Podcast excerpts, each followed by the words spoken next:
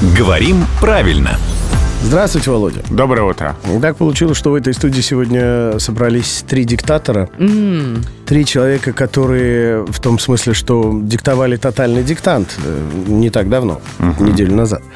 А результаты же уже есть, поэтому не можем не спросить. Вы-то в курсе, а мы-то нет, мы-то диктаторы рангом пониже.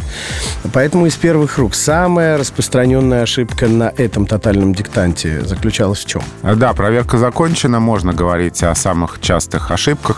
И вот в нашей части, которую мы все диктовали, которую писала европейская часть России, одно из самых сложных слов — это слово «обаяние». Но нет, вы шутите. Э, ну как его- его? Обаяние, да, что ли? да, да, массово писали через «о». Обаяние. И можно объяснить, почему, видимо, приставку «обо» видели в этом слове. Или смешивали со словом «обоняние», Может которое быть. пишется так, да. Это была самая частая ошибка. Были работы, где все было идеально написано, и из-за этой одной досадной ошибки а, приходилось ставить четверку. Срывалась пятерка. Очень обидно. Может быть, есть какой-то удобный способ запомнить, что пишется именно так? Есть способ запомнить, если знать историю слова, и сейчас давайте ее расскажем. Да. Потому что это слово когда-то было образовано с помощью приставки «о», от того же корня, что и глагол «баять» в значении «заговаривать». Ага. Обаятельный человек — это буквально тот, который нас заговаривает. А, он настолько нас обаял, что Да. мы как бы в его власти Да, да, оказались. да, он нас заговорил, да. А, байт. Заворожил. Как да. байка, да, вот Да, оттуда. Да, да, да, вот тот же корень. Очень интересно. Спасибо, мы говорим коту Баюну русского языка, обаятельному главному редактору «Грамотру» Владимиру Пахомову